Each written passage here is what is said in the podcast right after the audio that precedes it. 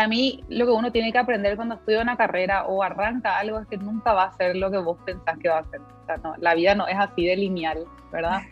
Siempre te va a venir algo distinto y uno tiene que estar preparado para eso. Siempre hay que estar abierto a las posibilidades y entender también de que no necesariamente hay que tener de todo, porque acá es como que siento que nuestra mentalidad como paraguayos es, eh, tengo que tener todo para poder hacer algo. Mm. Si, no, si no sale perfecto, me van a criticar o me van a decir algo, no les va a gustar. Entonces mucha gente como que se frena de arrancar un proyecto o de siquiera tener su propia, hablando de redes sociales, por ejemplo, se frena porque dicen, no, no, no, yo no, no, no, no tengo tan lindo esto, no me va a salir, a mí no me gusta mi foto, mi celular, que esto. Uno tiene que arrancar nomás. Bienvenida a Tu Potencial Femenino. Soy Aura Celada y en este podcast Tu Potencial Femenino busco incentivar a mujeres como vos a explorar sus capacidades, dedicarse tiempo a sí mismas y a confiar en su poder. Comparto consejos sobre bienestar, productividad, desarrollo personal y entrevisto a mujeres inspiradoras que te van a impulsar a trabajar para cumplir tus metas. Acompáñame, vamos a potenciar energías y así transformar la actitud femenina con la que enfrentamos el mundo. Bienvenidas a todas a un episodio más de Tu Potencial Femenino. Este es el podcast donde damos visibilidad a mujeres exitosas, inspiradoras, para inspirar a otras a tomar acción, trabajar por sus sueños, cumplir sus metas. Y hoy vamos a hablar de gastronomía, de nutrición, de comer rico y también de la pasión por, por el trabajo de uno. Eh, para eso tenemos a eh, Janina Alfieri. Ella es licenciada en gastronomía y estudiante de nutrición. Durante siete años estudió en Buenos Aires y trabajó en restaurantes allá. Estuvo cinco años cocinando en programas televisivos, en Canal 9, en Paravisión y actualmente tiene más de diez años ya de trabajar en cocina profesional. Está a cargo del bloque de cocina en el programa A Punto en Canal Gen y es creadora de contenido para marcas del rubro gastronómico, el cual comparte en sus redes sociales, eh, donde le siguen más de 70 mil eh, personas. También vemos ahí que ama los animales, la cocina simple, la cocina saludable, pero que nos da así ganas de, devorar la pantalla cada vez que, que vemos esas publicaciones y todo parece tan fácil. Eh, pero bueno, bienvenida Janina a tu potencial femenino. Un gusto, muchas gracias por la invitación, la verdad. Eh, todo, cuando escucho así todo lo que hago, digo, bueno, no me parece tanto. Claro, no sí, pero es muy, es, muy loco el, el, el, el, haber creado una comunidad, ¿verdad? Yo siempre fui cocinera y de repente hace dos años que me encuentro en otro rubro, digamos, ¿verdad? Sí, cierto. Y contanos un poco cómo, cómo empezaste en el, en el rubro gastronómico, ¿cómo descubriste esta pasión o ya era algo así de, de, siempre o cómo fue? La verdad que yo arranqué estudiando otras cosas, siempre yo terminé el colegio hace 15 años, más de 15 años creo, sí. Y cuando terminé el colegio en esa época no es que vos estudiabas cocina, no había institutos acá, tantos institutos de cocina, no era tan común. Vos les decías a la gente y te decían que te ibas a morir de hambre, no era una profesión, no, no era una profesión que se estudiaba no necesariamente vos ibas a ser un profesional, vos estudiabas cocina si querías cocinar en tu casa o la gente que ya directamente se dedicaba al rubro de restaurantes. Y la verdad que yo empecé estudiando medicina, cualquier otra cosa. Híjole, estudié tecnología en alimentos, que bueno, ya tenía algo más que ver, ¿verdad? Y eventualmente me fui para estudiar esto, para estudiar tecnología en alimentos, a, a vivir a Buenos Aires, que fue por el 2006 por ahí. Y ahí fue que vi la carrera que yo quería seguir, que era eh, la licenciatura en gastronomía, era una carrera nueva. Y no sé cómo fue que me empezó a llamar la atención. Eh, un día yo estaba muy frustrada con mi carrera porque no, me gustaba, estaba totalmente estancada. Eh, decidí hacer un curso corto, estos cursos de cocina de dos meses que hay en todos los institutos. Y hice justamente en el instituto donde yo estudié y la primera vez que me puse mi chaqueta me di cuenta que eso era mi profesión. me puse la chaqueta y dije, esto era lo que yo tenía que estar haciendo toda mi vida te hallaste ahí, ¿verdad? Te, sí.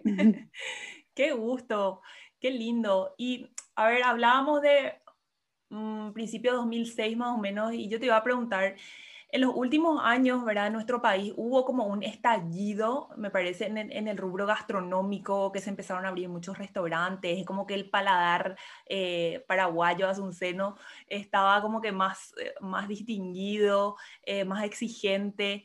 Eh, ¿Cómo vos ves el, rubro gastronómico hoy?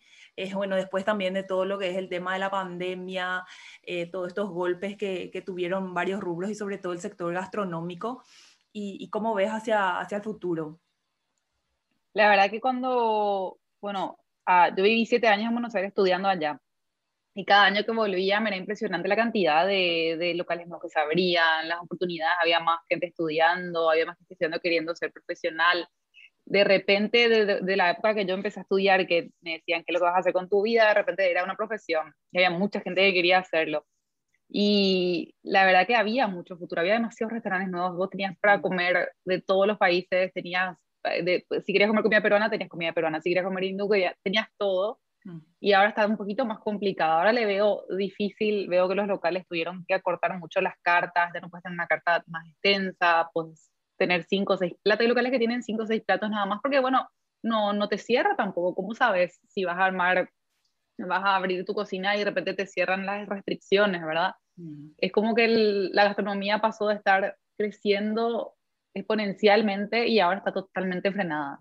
La verdad que yo no sé, no, no sabría cuál sería el futuro de, de, nuestra cocina. Ahora es bastante incierto hasta que estemos todos vacunados. Claro, pero y hablando un poco también de otras oportunidades que hay en, en el rubro, ¿verdad? O sea, eh, estudiar cocina, tener un, un, restaurante o trabajar directamente en un restaurante, o qué otros caminos también se podrían tomar con esta carrera. La verdad que mi carrera, lo que yo había estudiado, era básicamente para que vos sepas administrar un restaurante, ah. sepas hacer absolutamente todo Mm. sea la persona que puede estar dentro de la cocina, pero puedes también estar afuera, puedes estar administrando y entendiendo cómo funciona el negocio. Eh, la verdad que hay muchas oportunidades eh, también, además de locales que se cerraron, la gastronomía abrió las puertas a que mucha gente tenga un modo de subsistir estos meses de este año, ¿verdad? Hay mucha gente que empezó a hacer sus negocios, que encontró recetas, dijo, bueno, mi abuela siempre cocinó pan dulce, yo voy a hacer pan dulce también, vamos a ver qué onda, y creo que se va a venir un futuro en el que muchas personas que no se veían en la cocina van a estar abriendo sus locales o van a empezar a vender porque se encontraron con eso. La gastronomía es una manera muy buena de salvar el, el, el puchero, digamos que, ¿verdad? Sí. Sí, es, lo primero que se te ocurre. Bueno, voy a cocinar eso que me sale tan rico y empiezo a vender. Y, y ya nomás. Claro, es solidaria, es, eh, te salva el mes, ¿qué es lo primero que, hacemos cuando a alguien le pasa algo? Tenemos que recaudar, hacemos, cocinamos, ¿verdad? Entonces, creo que la cocina fue lo que salvó este año y medio de pandemia, ¿no es cierto? Y creo que eso va a salir. Va a haber mucha gente nueva que se encontró con eso, se encontró cocinando más y, se, y descubrió una pasión. La verdad que eso también que, pero el lado ¿cómo, medio... ¿cómo, ¿cómo, pasó eso en tantos rubros, verdad? De gente que, que le vino tantos cambios en esa época de pandemia eh, y, bueno, y descubrió algo, emprendió en otra cosa. ¿A vos cómo te, te agarró la pandemia en, en todo lo que estabas haciendo? A mí me agarró con otras ideas de lo que yo tenía planeado hacer. Yo estaba viniendo de, justo por suerte, yo vivo en un departamento y había remodelado mi cocina en enero del 2020. Yo no tenía pensado eso. Mi cocina era una cocina vieja. Y dije, bueno, capaz este año me pongo a hacer algunos cursos, voy a arreglar mi cocina que vengan a unas chicas a casa y podamos hacer los cursos. Entonces arreglé toda la cocina, se vino la pandemia. Y yo estaba en mi cocina nueva, no podía hacer cursos, había comprado una cámara porque había dicho, Ay, voy a estudiar también fotografía, vamos a empezar a hacer cursos, qué sé yo. Tenía una cámara que no sabía usar y mi cocina arreglada. Y, y ahí empecé a grabar. Y eso fue lo que a mí me abrió muchas puertas, porque mi perfil no tenía tantos seguidores yo antes, el año pasado. Eh, trabajaba, pero era un trabajo como un extra, no era mi trabajo, mi único trabajo eso. Y estaba aburrida y ahí, ahí, surgió todo el tema de, de, redes sociales en la pandemia, gracias a tu cocina hermosa, remodelada. Y bueno, ¿y qué hago? Desde acá. Yo estaba trabajando desde antes, desde hace dos años antes de la pandemia, ya, tenía, ya estaba trabajando en mis redes, pero era fotitos, cosas así, Mm. Simple, me contrataba una marca, todo bien, hacía esto, pero yo igual trabajaba en el canal y trabajaba en restaurantes, no era mi, mi principal, era mi extra. Pero de repente estaba encerrada, yo no podía más hacer eventos, no podía hacer talleres, no, todo lo que es cocina, pero están mis gatos ahí, todo lo que es cocina, miro que están trepando las plantas, todo lo que es cocina y demás, a mí me sacaron, porque el cocinero siempre está afuera, nunca está en su casa y mm. no sabía qué hacer. De repente me encontré y me di cuenta que yo era una persona que nunca estaba en casa, le tenía bastante descuidada a mi casa, no le hacía caso porque yo estaba todo el tiempo afuera y algo tenía que hacer. Y ahí fue que empecé a grabar. Empezaste y ahí fue que a meterle a full. Sí, porque la gente estaba más tiempo en su casa, calculo que agarré el momento justo en el que todos estaban en su casa y querían ver, de repente vos lees una receta y no entendés, pero si la ves en el paso a paso es como que claro. es más simple y, encontré una manera de que se entienda, fue totalmente fortuito. ¿Y cómo te fue, o sea, cómo, cómo te llevas hoy con el tema de, bueno, crear contenido? Me decías que no era tu fuente principal de ingreso, hoy sí se puede decir que ya es una fuente interesante de ingreso o tu trabajo principal, el, el ser creadora de contenido. Mi trabajo. Qué bueno, qué gusto. Eh, ¿Y cómo te organizas? ¿Cuánto tiempo te lleva hacer un video? Por ahí lo que nosotros vemos en 15, 30 segundos es así, por ahí te llevó muchísimo tiempo. ¿Cómo es todo ese detrás de escena? La verdad que depende muchísimo de qué sea. Es difícil, hay gente que me pregunta qué hago y, yo entiendo que no se entienda qué es lo que hago, porque no es, no es algo fácil. Creo que mi mamá hace poco más también se descargó Instagram y me ve, y ahora ella sabe lo que yo hago, porque yo te vi el otro día que hiciste una torta. Antes ella no sabía. Por años ella nunca vio Instagram, nunca nada, y ahora ella se entera de todo lo que pasa en mi casa. Y eh, de repente depende, hay recetas que me toman 15 minutos hacer, porque ya estoy acostumbrada a tener la cámara, siempre hay un trípode ya abierto ahí en la cocina y pongo la cámara y ya está todo. Pero hay recetas que me llevan dos días. Híjole. Dos, tres días de terminar desde que arranco hasta el final del proceso y también dependo mucho de la luz del sol, porque eso pasa en cocinar, dependes del sol, dependes de si no tienes muchas luces o no tienes un estudio, que es lo que yo no tengo, ¿verdad? Dependes muchísimo de que el día esté lindo. De la luz natural y de que te permitan trabajar. Por eso estos horarios así de que la luz está linda y todos son mis horarios de trabajo, ¿verdad? Claro. Que sí o sí tengo que estar acá encerrada y me, y me lleva bastante tiempo. Aparte, le tengo mucho respeto a la gente que hace ediciones porque editar no es fácil. ¿Vos haces las ediciones? Sí. Ah, genial. Vos haces todo, desde la receta, la producción, la edición. Básicamente, sí. Yo soy la camarógrafa, la editora, la que hace las compras, la que limpia después todo, la que habla con las marcas, la que todo. Claro. Todo lo que se necesite. Qué bueno, qué genial.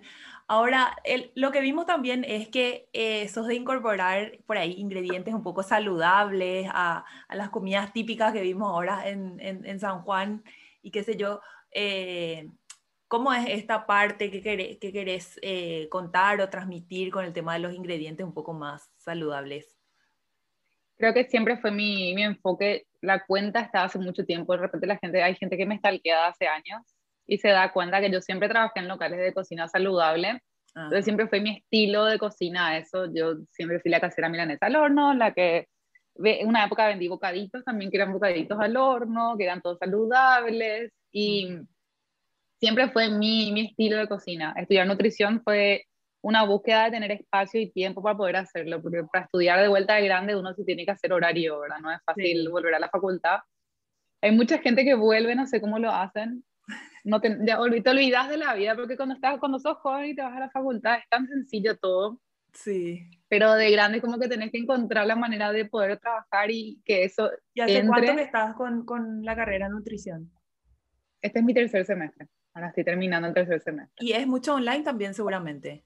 Y, y, empezamos la facultad el año pasado, que yo estaba muy emocionada, empecé, me fui dos días y el segundo día de facultad nosotros estábamos mirando el celular y de repente cuarentena. Híjole. Y nunca más nos vimos, yo no le, le conozco a mis compañeros así de, de mensaje y los profesores nunca nos vimos, muy loco fue transitar. Muy cómodo por un lado. Claro, porque en ese sentido es re cómodo. Pude cursar no todo desde mi sofá. Claro, sí, sí, yo creo que eso es un antes y un después, que pucha, imagínate que después del laburo, salir, llegar, estacionar y no sé qué. Yo creo que tiene que existir ya de por vida una manera de estudio así, porque hay gente que de repente tuvo que volver a la casa de sus padres, o que era, vivían en Asunción o, y tuvieron que volver porque obviamente no podían pagar su alquiler acá o algo pasó, ¿verdad? Este año fue verdad, bastante tremendo, pero pudieron seguir la carrera. hay mucha gente que no abandonó a pesar de que tenían que cuidar de sus padres o cuidar de su familia o pasó algo y pudieron seguir la carrera porque estaban desde sus casas, ¿verdad? Entonces también es una, abrir una puerta que mucha más gente pueda estudiar y se pueda capacitar. Claro. O sea, capaz yo creo que de eso va a salir algo bueno, sí. Sí, sí, seguro. Seguro que todos llevamos algo, algo bueno de todo este embrollo que, que fue y sigue siendo eh, la pandemia. Ahora volviendo un poco a lo que es el rubro gastronómico, eh, ¿cómo le ves en el sentido de lo que es eh, ser mujer en el ambiente gastronómico? ¿Sentís alguna diferencia o, cómo ves esta, esta realidad?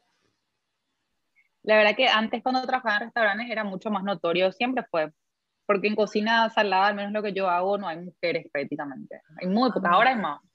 Pero antes yo tenía una compañera.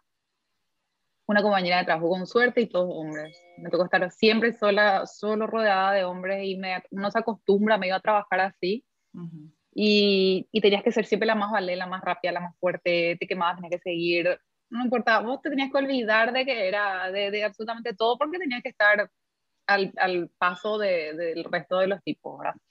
Y no es fácil, siempre, te, sí, siempre hay como una diferencia, hay, yo hago asado y como que nunca se acuerdan de que yo hago asado, como que lo ven como de costado, creen que yo soy vegetariana, hay todo un preconcepto detrás de qué se espera de vos, ¿verdad? Como persona, como mujer, que es muy loco, yo me, yo me río ya eventualmente, ¿verdad? Creen que yo no como nada, que, que no, todo, es como que sos mujer y directamente lo tuyo ya no es el asado, no es más esto, vos tenés que estar haciendo pastelería o cositas fit. Como que claro, la, sí, esa diferencia. Mm. Más Maru Botana. Yo la verdad que, así mismo, y la verdad que tuve suerte de que yo hice un taller que se llamaba El asado de las chicas porque era básicamente hacer un espacio más amable, más tranquilo, para que las chicas puedan venir a aprender a hacer asado sin que nadie les Qué bueno. ¿Cómo no sabes hacer cuando fue? A mí me parece que yo vi algo de eso en, hace varios años ya.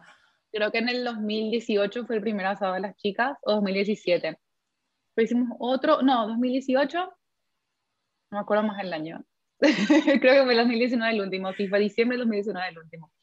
y era muy lindo para un espacio, eh, no era solamente que decir, bueno, vamos a hacer un asado y no pueden venir hombres, era más para un espacio libre, de, tranquilidad, de, de, que nadie te diga, ay, no sabes prender el carbono, o así no se hace, porque siempre pasa eso. Que hay gente que siempre te va a estar eh, criticando porque no sabes algo y la gente directamente se cierra. Porque no a gusto que vos estés así aprendiendo y otra vez preguntes algo y alguien te trate como que tu pregunta es tonta. Claro. Yo siempre trato de crear espacios que sean, no hay preguntas tontas, vos pregunta lo que vos quieras.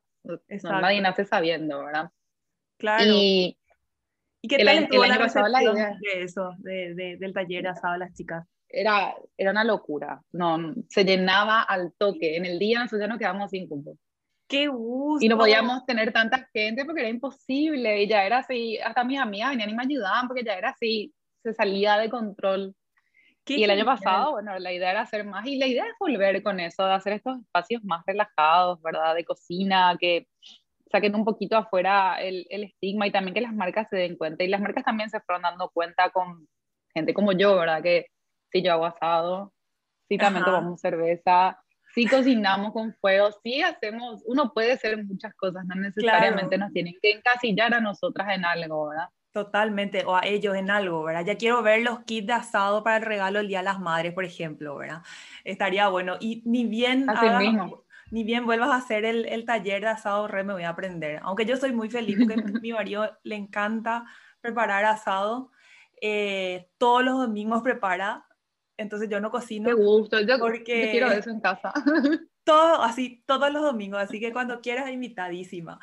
Eh, y, y, y, yo, yo ando re cocinera, o sea, yo desde la pandemia, eh, cuando nos encerramos todo, qué sé yo, me puse a cocinar y no la haré más nunca, o sea, eh, ya es así todos los días y lo que me llama la atención es el tema de la práctica, eh, como antes eh, llevaba muchísimo tiempo o armaba tremendo desastre en la cocina y ahora es así súper rápido, súper organizado, cronometrado y, y, es súper lindo la verdad el tema de, de, cocinar.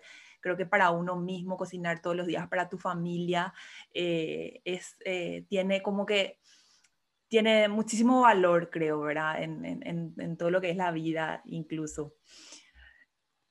Eh, la verdad que la gente se está acostumbrando también. Yo creo que eh, no habíamos perdido la costumbre, yo también había perdido la costumbre de cocinar en casa, solamente cocinaba para, para el programa donde yo trabajaba, para el local donde yo trabajaba, y yo en mi casa comía un mixto. Sí. Y con suerte mi novio empezó a salir conmigo, nosotros estamos juntos hace tres años nomás, Y el primer año prácticamente de estar conmigo, él no comía casi mi comida. Era, me dice, ay, vos salís con un cocinero, vas a comer riquísimo. Mentira, vas a comer, vas a verle a esa persona comer por oro y, y, está cansada y oler a, a carbón. Pobre, y él no, no probaba nunca tu comida. Casi nunca, a veces sacaba unas cosas del canal y, y listo, y le traía y después me iba a trabajar y, y no había chance, nunca había comida. Y el año pasado fue el primer momento que yo empecé y ahí fue que empecé a arreglar mi casa. Me di cuenta, yo, yo no, tengo que también empezar a cocinar para mí, porque yo no estoy equipándome, porque yo no estoy haciendo algo que a mí me gusta, porque yo no termino de cocinar y, y pruebo lo que estoy haciendo y de repente empecé a hacer panes, estoy haciendo pasta cera, hasta manteca en mi casa. Volví a un momento que yo nunca lo pensaba, hacia, o sea, nunca lo, lo hice para mí, y ahora disfruto de mi comida. Creo que eso se nota también y es lo que ve la gente, ¿verdad? Es lo que se percibe desde afuera. Sí, es una tortura tu, tu, Instagram. La otra vez vi el Bellú con queso, no sé qué, Dios mío. Eh... Me quemé todas las manos. ¿En serio? claro, estar ahí agarrando. Sí, todos los dedos quemados, pero es parte del proceso. Yo quiero transmitir eso ahora que es fácil, que de repente tanto la cotidianidad nos, sacó de la cocina, nuestros padres, nuestros abuelos, todos cocinaban más, porque obviamente la vida no era tan ajetreada como ahora. Mm. Ahora uno está horas en el tráfico, horas estás afuera de tu casa, no, no querés volver y cocinar algo que es una salsa que va a llevar tres horas de cocción. No lo vas a hacer. Pero sí hay mucha facilidad y hay muchas cosas. Yo trato de trabajar con marcas, siempre marcas que a mí me gustan y que en las que yo creo y que yo soy fiel seguidora y sé que le puede solucionar a alguien que te le muestre esta receta. Para mí eso es. Si te quiero mostrar una manera de que vos vas a comer en 30 minutos, no se va a ensuciar toda tu cocina y vas a estar tranquila y vas a comer algo casero. Y capaz vas a ahorrar también porque no estás pidiendo un delivery. Claro. Totalmente.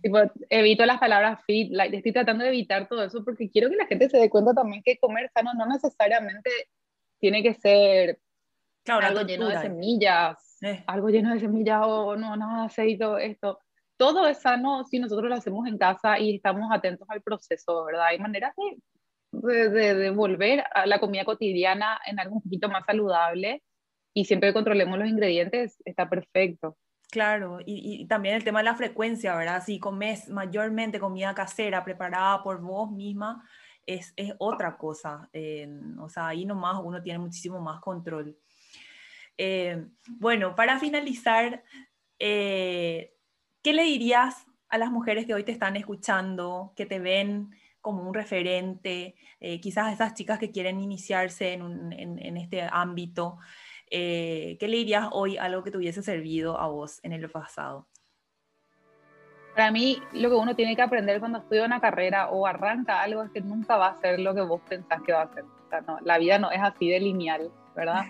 Siempre te va a venir algo distinto y uno tiene que estar preparado para eso siempre hay que estar abierto a las posibilidades y entender también de que no necesariamente hay que tener de todo, porque acá es como que siento que nuestra mentalidad como paraguayos es, eh, tengo que tener todo para poder hacer algo. Mm. Si, no, si no sale perfecto, me van a criticar o me van a decir algo, no les va a gustar. Entonces mucha gente como que se frena de arrancar un proyecto o de siquiera tener su propia, hablando de redes sociales, por ejemplo, se frena porque dice, no, no, no, yo no, no, no, no, tengo tan lindo esto, no me va a salir, a mí no me gusta mi foto, mi celular, que esto, uno tiene que arrancar nomás.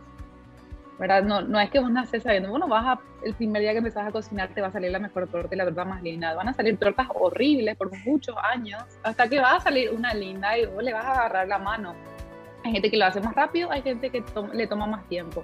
Y hay que entender que todo es un proceso, que en la vida uno va aprendiendo, ¿verdad? Y que si uno quiere emprender con algo es hacerlo nomás, no necesariamente esperar el momento adecuado, porque no hay un momento adecuado, creo yo. No llega. Y puede ser que lo, no llega. Y puede ser que lo estés haciendo vos sola y está perfecto. Porque yo siempre veo gente que trabaja en redes y tiene todo un equipo y tras mi gato está acá, perdón. tiene me mueve la cámara. Bueno, eh, hay gente que tiene todo un equipo y uno piensa, ay no, pero tenés que tener a alguien que haga las fotos. Tranquilamente vos, un trípode y tus ganas pueden ser tu equipo y uno puede arrancar de esa manera. Así que hay muchas maneras distintas de trabajar, la mía es esa, y espero que a algunas personas les sirva de ejemplo también, para que uno solo puede ser todo el circo, sin problema. Totalmente. Bueno, hasta que ya no te dé el cuero y tengas que contratar todo tu ejército para que siga haciendo, ¿verdad? Hasta que lo puedas hacer, ¿verdad? Hasta que vos te des cuenta que digas, bueno, ya creció. Pero tranquilamente vos, vos podés hacer todos los pasos, puede ser absolutamente todo. decir, que uno ve de repente muchos redes sociales que hacen esto, te muestro mi equipo y es toda la misma persona haciendo todo. y está bueno, me encanta eso porque me parece así, que luego como nosotros nos adueñamos de nuestra propia, de, nuestros emprendimientos y lo que queremos hacer y todo es súper válido. Lo mío es un trabajo aunque la gente no lo crea. Me encanta. de todo uno puede hacer. Me encanta, te re felicito, Janina, la verdad es que sos una inspiración eh, para muchas y creo que vas a seguir, eh, bueno, un para arriba, muchísimo éxito para todo lo que ya iniciaste, lo que estás haciendo y por favor avísame cuando se vuelva a hacer el tema del asado. Quiero ir a aprender la voy a subir ya, ya, que tanto quería salir. Ay, no, mi amor. que salude, porque tanto ella ya quería salir acá en el video que le voy a hacer. Ella es famosísima también en tus redes. Esta es la vaquita. Ahí está. Vaquita. De que tanto quería salir.